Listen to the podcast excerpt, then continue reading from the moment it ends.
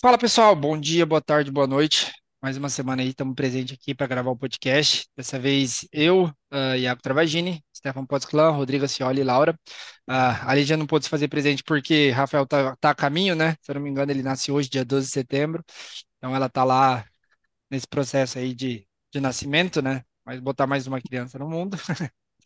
Mas bem, vamos comentar sobre o mercado aí. A gente teve algumas notícias relevantes aí, né? Fazia tempo que a gente não via isso.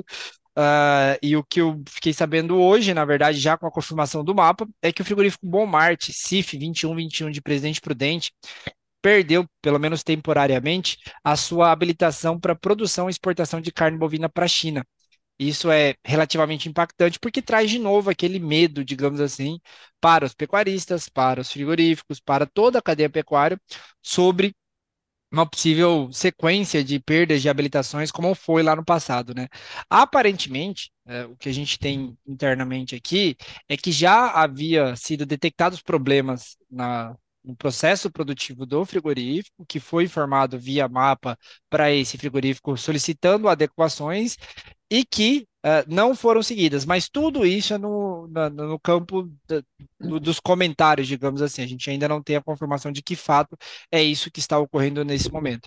Então, é, é um ponto que a gente vai ficar ligado, né? É um ponto que pode sim impactar uh, o comportamento do mercado durante esses próximos dias, e ainda mais se for sucessivas, né? Se a gente vê várias desabilitações ocorrendo.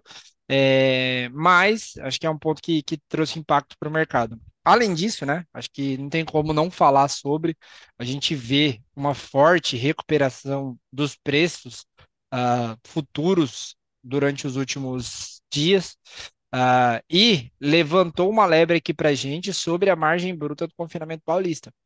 Uh, porque a gente leva em consideração para fazer essa conta preço daqui 90, 100 dias, uh, o preço do boi magro, de compra do boi magro, custo do dinheiro e o custo da, da nutrição, né, da diária de um confinamento. E fazia muito tempo que a gente não via margem no positivo, para ser mais exato, desde o início de julho. E essa margem voltou a ficar positiva com boi de 230 a 235 em São Paulo, na bolsa, para dezembro de 2023.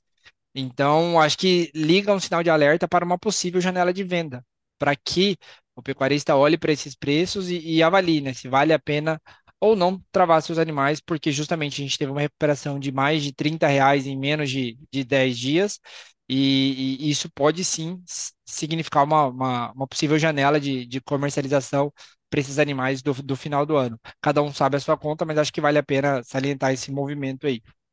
E aí, até para explicar um pouquinho desse movimento do físico, né? É, do físico e da bolsa, uh, sobre como esse comportamento foi intenso durante essa semana, eu vou pedir para a Laurinha trazer o que, que ela tem visto, que, que ela acha que justificou esse movimento aí do, do, do preço do boi gordo nesses últimos dias. Laurinha, é você. Perfeito, Thiago. É, primeiramente, agradecer mais uma vez aí a companhia de todos, né, que ficam nos ouvindo aí nas estradas e, enfim, qualquer momento aí. Obrigada por, por estar, estarmos aí com vocês, né? Bom, e é justamente o que você falou, né? Parece que esse movimento de pessimismo aí que pairava já há mais de dois meses no mercado físico e também no ambiente de bolsa tem dado uma trégua. É, nada de sinais muito positivos ainda, até pelas escalas dos frigoríficos ainda estarem muito alongadas. Nós reduzimos, né? Nós temos aqui um acompanhamento das escalas na média Brasil, já reduzimos três dias na semana passada em relação ao que estava na semana anterior, mas ainda são consideradas escalas bastante alongadas aí para nós, tá? Então, isso leva um conforto para os frigoríficos e faz com que é, as escalas não caiam mais do que é, o, o, os preços não, não, não recuperem tanto como poderiam recuperar se as escalas estivessem mais curtas, tá? Hoje a gente fala em escalas aí na média Brasil na casa de nove dias úteis. A gente fala que as escalas para começarem a dar um desconforto ali para o frigorífico seriam abaixo de seis dias, cinco dias, já são escalas mais desconfortáveis, como a gente está vendo, por exemplo, no MS, que é um estado que não está tendo tanta pressão como em outras regiões do Brasil, né? A gente vê essa pressão muito mais forte no estado de São Paulo que em outras regiões. Mas na semana passada, esse movimento foi um pouquinho mais positivo aí, com a gente aqui, segundo o nosso indicador agrifato, é, caindo apenas 0,68%. Desde julho que a gente não viu uma queda é, tão, tão pouco intensa, digamos assim, né? A gente estava vendo quedas bem mais numerosas, na casa de 4%, 3% semana após semana. Essa última semana, nós já tivemos uma queda bem mais branda, digamos assim, né? De nenhum por cento aí de, de recuo. É, então, um movimento mais otimista. E a gente vê, inclusive, muitos até pessoas aí do, dos frigoríficos falando para nós, ó, é, a gente está com um pouco mais de dificuldade para comprar, a gente não está conseguindo é, manter as escalas tão, tão alongadas aí com os mesmos preços praticados. Então começa a nos dar ali uma luzinha no fim do túnel e a bolsa tem precificado isso, né? Como, como você comentou aí para a gente. Agora, no dia 12 de setembro, às 10h16, a gente está vendo as cotações para outubro 224, novembro 227 e dezembro 230. A gente pega, vamos pegar o parâmetro aí desse novembro, tá? A gente pega há duas semanas atrás, basicamente, a gente estava vendo cotações próximas aí de 200 reais por arroba. Então, é uma alta significativa, né, no espaço de tempo curto, demonstrando mais uma vez essa volatilidade que a gente tem tanto falado que está se tornando intrínseca ao boi gordo, né? É, a pecuária, ela tem mudado muito o seu padrão, né? Aquela pecuária que a gente via ali uh, no, no, no início dos anos 2000 aí, é que uma volatilidade mais tranquila, né? Até tinha um comparativo em relação aos grãos, né? É que os grãos eram muito mais voláteis, então era muito mais fácil um, um agricultor quebrado que um pecuarista quebrar, digamos assim. Hoje isso não é não é tão realidade mais, né? Hoje a, os custos estão muito elevados, a volatilidade no mercado está muito alta, então, é muito fácil para o pecuarista sair do campo da margem positiva e ir para o prejuízo. Como a gente tem visto aí no comparativo que você fez do, da margem do, dos confinamentos em São Paulo, né? A gente pega ali duas semanas atrás, a gente via essa margem para o campo de 11% negativa. Hoje já foi para o campo positivo novamente. Então, essa volatilidade exprime um risco, e mais uma vez chamando atenção aqui, porque você falou, né, Iago, das travas, né? A gente já, já começa a enxergar que nesses patamares são gatilhos mais interessantes para a gente começar a fazer essa, essa trava de preços, essa comercialização já antecipada. Novamente, de, forma, de uma forma cadenciada, como a gente sempre costuma conduzir aqui com os nossos clientes, né? Então, iniciando essa trava aos poucos, pensando na operação de cada um, né? Então, para aqueles que têm uma margem interessante nesses patamares, a gente recomendaria travar até um percentual maior, aqueles que têm uma margem mais apertada, iniciar as travas um percentual menor, mas até é, para puts agora começa a voltar a ser interessante, porque há duas semanas atrás a gente falava no mercado de put, por exemplo, que é de opções, né? Aquele seguro de baixa que a gente fala, não estava tão viável. Por quê? Os preços, os patamares de preço da B3 estavam muito baixos, e aí quando você adquiria uma, uma put, você pagava caro e às vezes não conseguia cobrir nem seu custo. Hoje esse cenário já se torna interessante. Hoje, grande parte dos pecuaristas conseguem já comprar uma put ali na casa de R$ reais é, e garantir pelo menos o seu, seu custo ou um pouquinho da sua margem. Então, é um cenário interessante para a gente voltar a pensar aí nessas proteções, né? E ainda mais no contexto de volatilidade alta que nós estamos vendo. Mas eu acho que é isso aí, água apoiado geral. Não sei se você tem mais alguma colocação. É, não, e só para comentar também, acho que tem uns, alguns pontos interessantes, tá? A gente teve aí o número do, da primeira semana de setembro de exportação, né? Número que veio muito, muito forte. É, a gente está falando basicamente de uma média diária, que é a maior média diária da história de exportação, 14 mil toneladas, quase 15 mil, na verdade, toneladas exportadas nos últimos, nos primeiros cinco dias úteis de setembro 23 com isso, é bem provável, né, que mesmo considerando um recuo nas próximas três semanas, a nossa projeção indica a maior exportação da história no mês de setembro 23, com mais de 210, 215 mil toneladas sendo exportada, exportadas nesse, durante esse mês. Óbvio, a gente vai ter que acompanhar como é que vai ser essas próximas semanas, mas o indicativo para o mês de setembro é muito bom, sim. Então, acho que fica é, esse ponto aí. E também, uh, ponto assim da H aqui, tá? A gente está falando de melhora de preço, sobre como o pecuarista pode sim tentar negociar melhor seus animais, até mesmo hoje. É, e uh, um, ponto interessante para isso, até porque a gente já comentou sobre isso lá atrás, sobre como a indústria tem capacidade hoje, sim, de pagar mais pelo boi e ela só não paga porque ela está conseguindo comprar seu animal de maneira mais fácil, é a diferença entre a carcaça uh, casada do boi castrado, né, no atacado paulista, uh, e o boi gordo. Então, se você compara os preços desses dois ativos, que são os principais que é o, a carcaça é principal subproduto do boi gordo, a gente consegue ver uma margem bem positiva. Na verdade, não é, não é uma margem, né, mas uma diferença bem positiva para a carcaça. Ou seja, o frigorífico está conseguindo gerar é, rentabilidade pagando é, menos no boi gordo e, e, vendendo essa carcaça num preço que hoje a gente está falando em 14, 15% a mais em relação ao preço do boi gordo. E isso normalmente não é comum, né? A gente vê o frigorífico fazer é, mais dinheiro com subprodutos. E dentro dessa consideração, se realmente começar a faltar, digamos assim, ou aumentar a dificuldade de compra dos frigoríficos, é passível que a gente veja aí um preço do boi gordo avançar com facilidade para casa 210, 215 como referência em São Paulo, é, sem apertar muito a conta do frigorífico. Então, o que eu estou falando aqui é exatamente isso. O frigorífico hoje tem sim espaço e, e, e, e spread, digamos assim, né, diferença entre carcaça e boi gordo, para pagar mais pela, pelo boi gordo. Aí é uma, um, uma, a determinante nessa conta, né, nessa, nessa, nesse spread aí, vai ser a necessidade do pecuarista vender e com que velocidade ele vai entregar seus animais. Mas acho que é isso. Acho que esses são os principais pontos dessa semana para o boi gordo. É, e chamar a atenção. Thiago, Opa, pode falar, Laura. só, só uma colocação também, se o, o frigorífico começar a é, conseguir fazer uma margem maior pela via de exportação, isso também melhora a conta, né?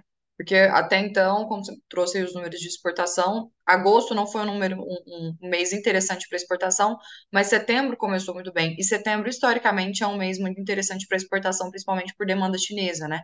A gente pega e divide tudo que a, que a gente exporta para a China mês a mês, setembro é o mês que a gente mais embarca para o gigante asiático, né? Então, se continuar aí nesses números para setembro, vai se cumprir a expectativa de, de setembro ser um mês muito bom, e aí até melhora a conta do frigorífico, se obviamente os preços também melhorarem, né?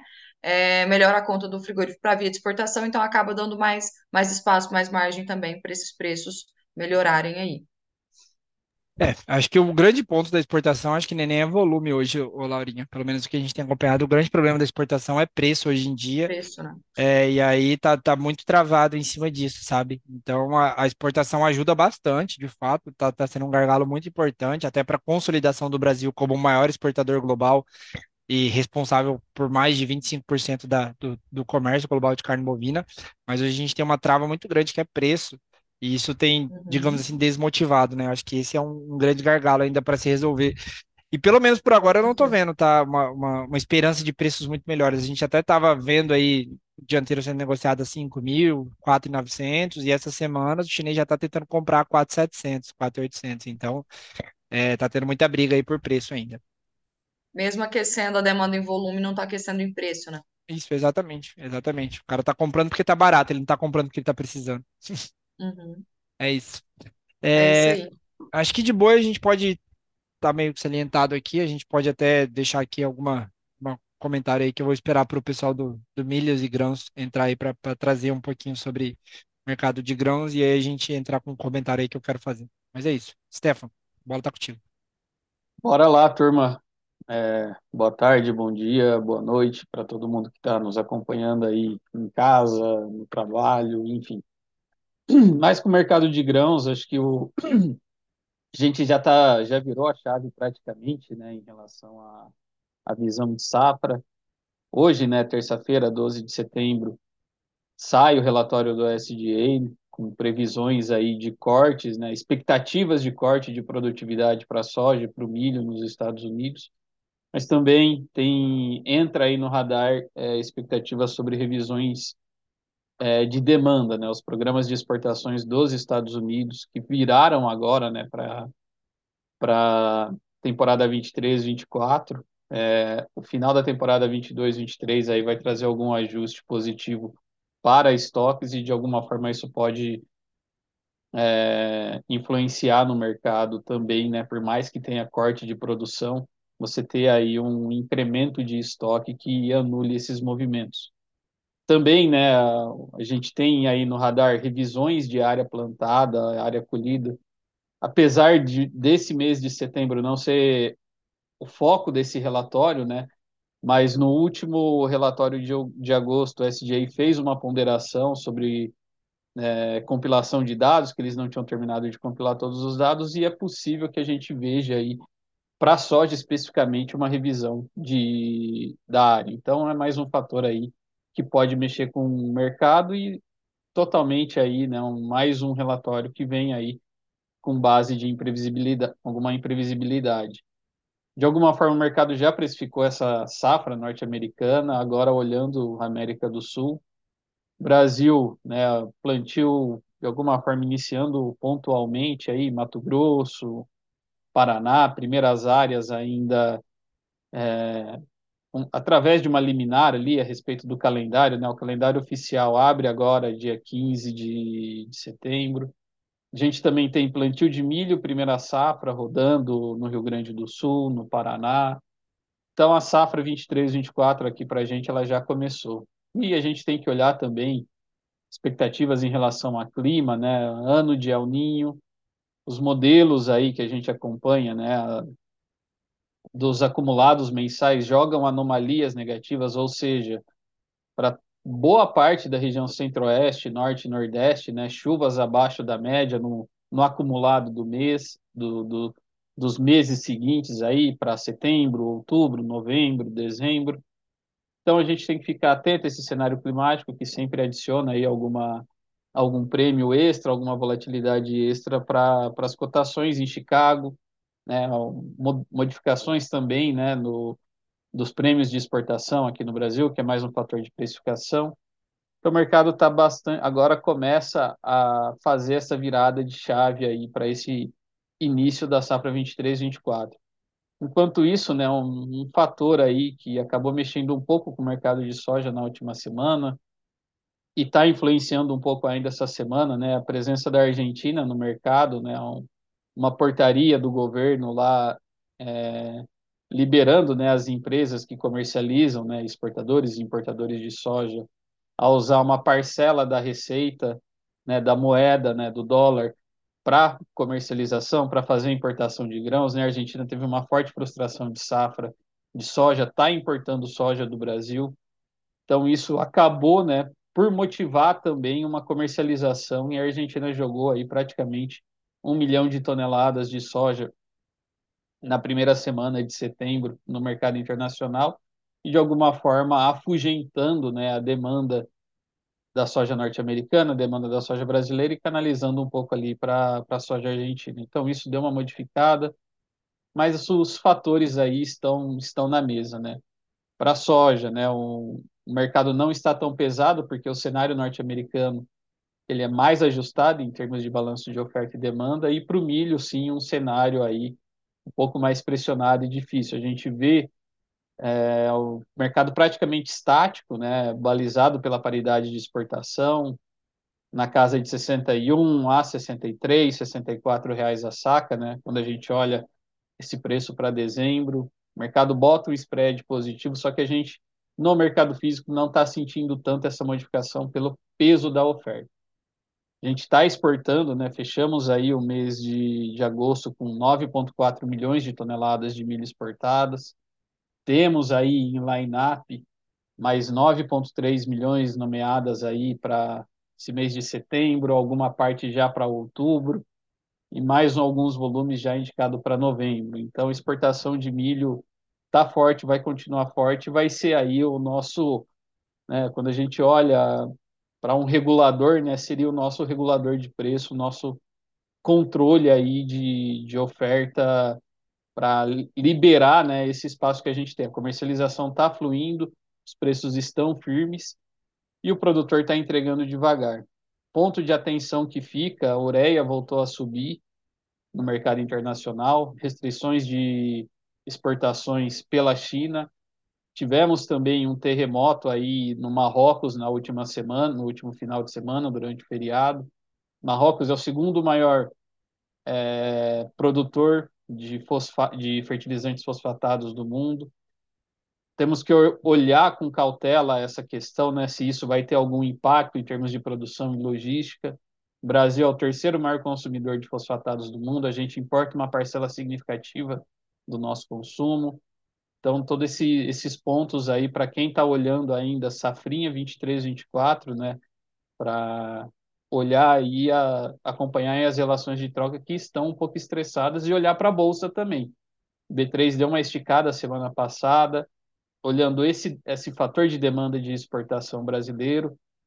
Estamos é, exportando para México, que é um mercado cativo de Estados Unidos. Estados Unidos, agora na boca da safra, também com um problema logístico, que isso ajuda a diluir questão de demanda. Né? O, o rio Mississippi, que é o principal rota de escoamento do interior para os portos ali do Golfo do México, está com nível baixo, a, a, capacidade de carga hoje ela está reduzida ali em patamar próximo de 30% a 35% das barcaças que fazem o translado lá do interior é, para os portos do Golfo. Então, é mais um fator aí que ajuda, de alguma forma, a sustentar a demanda, a trazer um pouco mais de demanda para o Brasil. Mas o clima nos Estados Unidos não afeta só safra, a gente tem que olhar esse clima ainda no curto prazo, se pode trazer alguma melhora de situação logística. E aí queria passar para o Rodrigo para fazer também as ponderações aí do que de novidades aí para o mercado de grãos. Bom, vamos lá, Stefan. É, o mercado todo olhando para esse relatório do USDA, balanço de oferta e demanda agrícola mundial, que vai sair hoje é, a uma hora. Então, um mercado em Chicago bem consolidado, vamos assim dizer, demonstrando pouca oscilação de preços. Na tela agora o contrato da soja novembro, né, o final X23, trabalhando a 13,64 dólares o bushel. É, se a gente observa o movimento de preços no gráfico diário, ainda nós temos um, um viés de alta.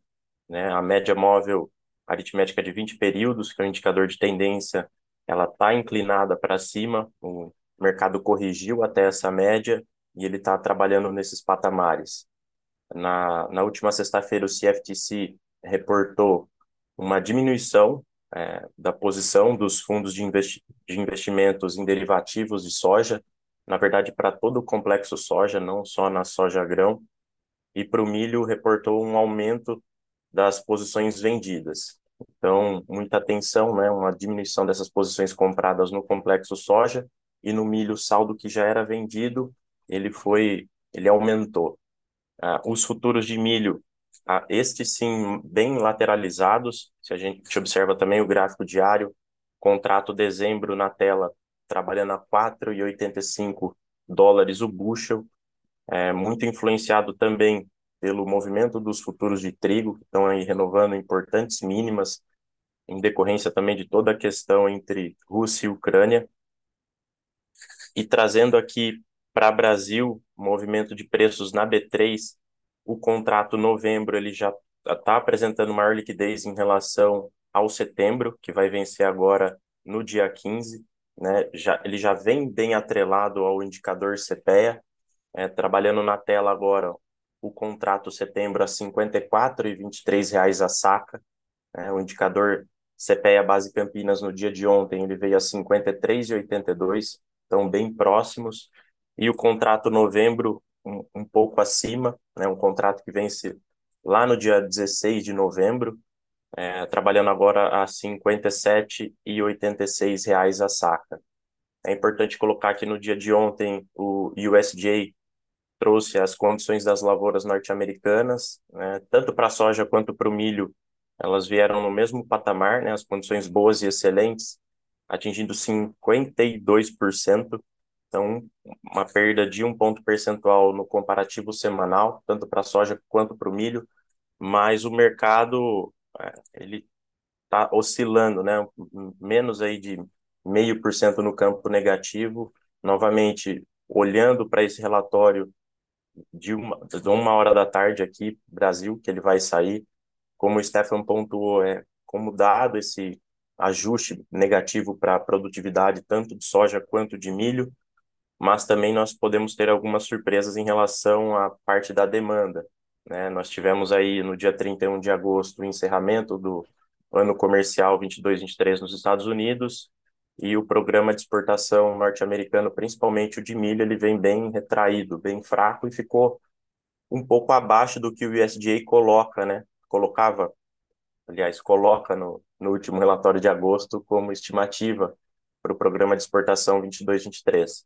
Então essa diferença ela pode vir no nos estoques iniciais, né, que vai refletir também nos estoques finais e o balanço final ele pode ser negativo para o movimento de preços em Chicago.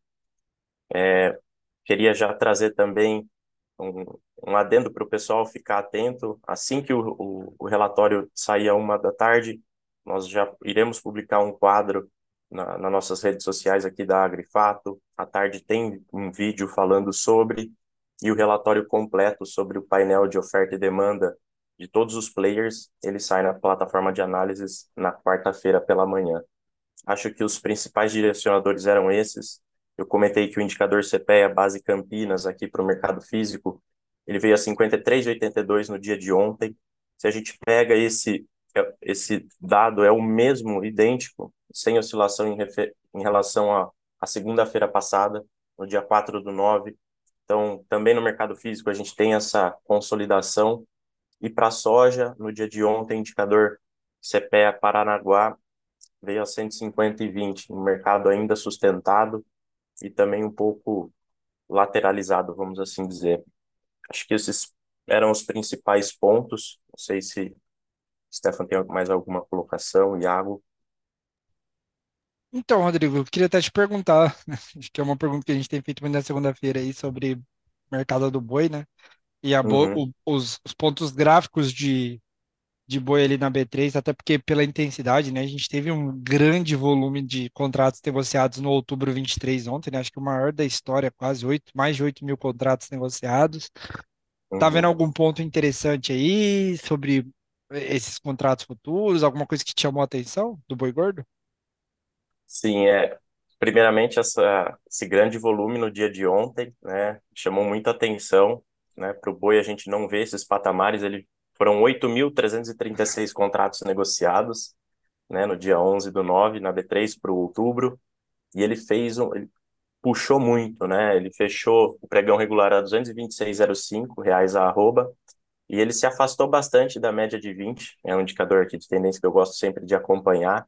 Então, é esperado alguma correção para baixo, que ele vem fazendo no dia de hoje, na tela agora 223,30. E um patamar de suporte, caso ele siga recuando, eu tenho na região dos 214,50.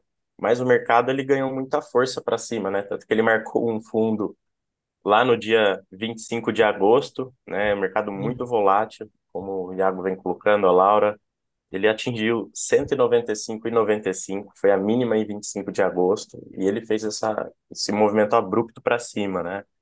Está é, tá demonstrando força, mas é, vamos acompanhar. Tem, esse, tem uma média móvel de 50 períodos também, agora 226,76 na tela. Então, caso ele rompa também, se, se estabilize acima desses patamares, eu vejo ele podendo voltar a flertar com os 236 no, no curto prazo, tá? Demonstrando força aí no mercado futuro. Show, show de bola, show de bola, Rodrigo. Acho que é, chama muita atenção pela, pelo nível de intensidade com que ele veio desde o dia 25, né? Principalmente, na verdade, acho que desde o dia 4 de setembro que ele subiu com força, fez três pregões, pregões de alta, depois caiu e aí veio alta forte de novo ontem. Chamando atenção aí. Mas acho que é isso. Mais algum adendo aí, pessoal? Da minha parte, não. Show. É isso, Thiago. Beleza, brigadão. Mais uma vez agradeço vocês aí pela presença e agradeço para todo mundo que nos escuta. É, semana movimentada no mercado do boi gordo. E mais uma vez, chama atenção, a gente já gravou um vídeo sobre isso. A gente tem oportunidades interessantes para quem busca travar seus animais, para quem olha a margem, não só preço nesse momento. Então, acho que vale esse adendo mais uma vez. É, quem está com foco na margem, talvez esses animais de dezembro e janeiro aí possam entregar uma boa rentabilidade aí para quem está fazendo a conta. É isso, pessoal. Mais uma vez, obrigado e até a próxima. Valeu. Obrigada, pessoal. Valeu, Boa semana, bom trabalho. Obrigado, pessoal.